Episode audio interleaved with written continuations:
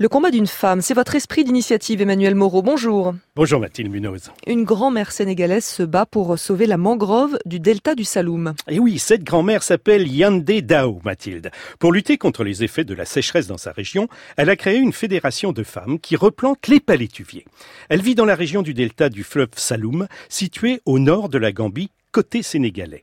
À l'embouchure de ce fleuve se trouve une magnifique mangrove, une forêt littorale constituée essentiellement de palétuviers.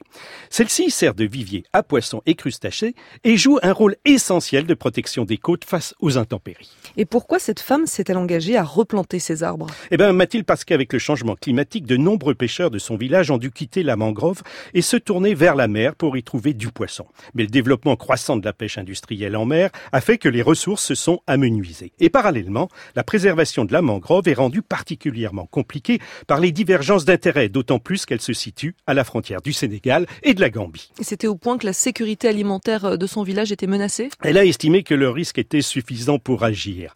Pour préserver l'écosystème favorable aux poissons et aux coquillages, elle s'est donc lancée dans des activités de reboisement dès 1999 avec la constitution d'un groupement d'intérêt économique de femmes. Elles étaient à l'époque 60.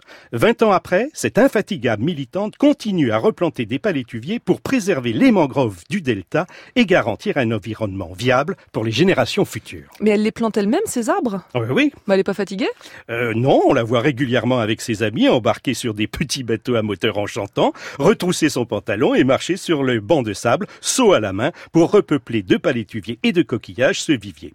Et son engagement ne s'arrête pas là, comme l'explique Emma Stocking de Spark News, l'agence des bonnes nouvelles.